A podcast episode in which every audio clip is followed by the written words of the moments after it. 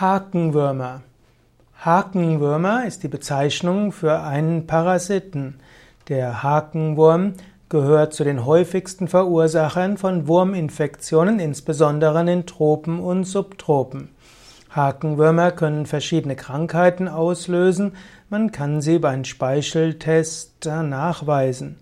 Im Jahr sterben etwa 60.000 Menschen pro Jahr an der Infektion, behauptet mindestens Wikipedia.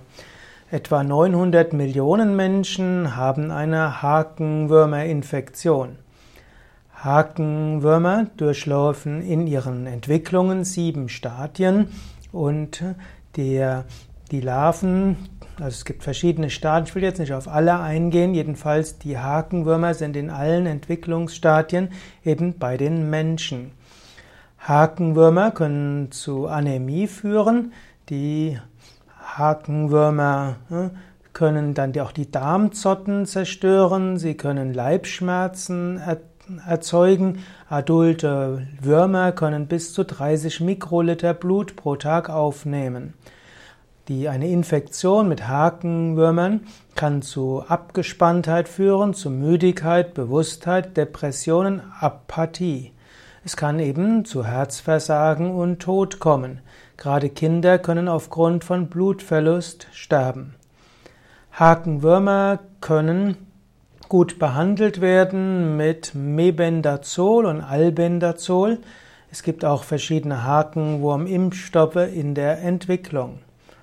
Der Hakenwürmer ist also etwas, was man überlegen kann, wenn man irgendwann mal in den Tropen oder Subtropen war und sich danach müde abgeschlagen fühlt oder auch ne, wenn man bleich wird und irgendwo der Eisengehalt sinkt.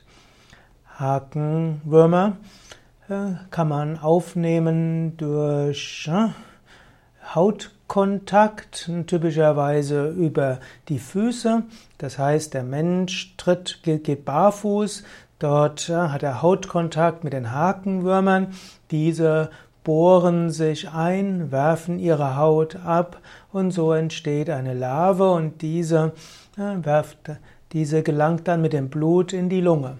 Sie häutet sich dann mehrmals, dann gibt es wieder eine Larve und dann geht sie von den Lungen in die Bronchien. Diese werden ausgehustet, geschluckt und danach setzen sie sich im Darm fest und werden dann zum ausgewachsenen Wurm. Und dieser Wurm, der wird dann wieder ausgeschieden über die Exkremente und danach ist er auf dem Boden und über den Boden kann er wieder aufgenommen werden durch die nächsten Menschen. Hakenwürmer gehörten also zu den Parasiten, die in ihrem gesamten Entwicklungsstadium den Mensch als Wirt haben.